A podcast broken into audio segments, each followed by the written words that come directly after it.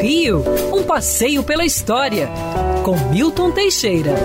Amigo ouvinte, a dia 26 de fevereiro, amigo ouvinte, nós temos duas datas interessantes a lembrar.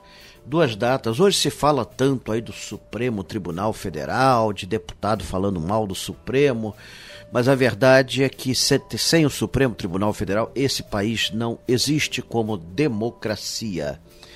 E isso tudo está na Constituição do Brasil. E do dia 26, nós temos duas datas significativas. Nesse dia 26 de fevereiro, uma tropa e a população reunida no Rio de Janeiro obriga Dom João, que estava no passo, todo amedrontado, a jurar a Constituição portuguesa, ainda por fazer em 1821.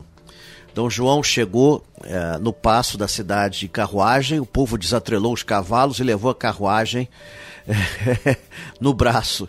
Dom João pensou que ia ser assassinado e desmaiou. Quando acordou, descobriu que sumiram vários objetos pessoais, inclusive a sua bengala.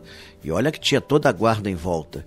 Lá ele foi obrigado a jurar a Constituição, ainda por ser feita, em Portugal, e ele chega para o ministro José Silvestre, Silvestre Pires Ferreira e diz: Silvestre, fomos vencidos.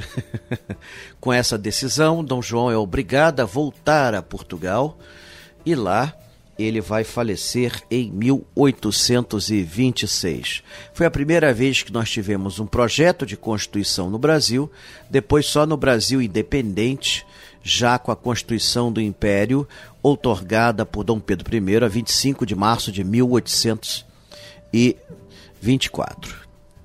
É, vale a pena também lembrar que em 1891 é criada pela Constituição da República o Supremo Tribunal Federal, antigo Tribunal Federal, Tribunal da Corte, que existia na Rua do Lavradio, num casarão que ainda está de pé, que sediava a Sociedade Brasileira de Belas Artes.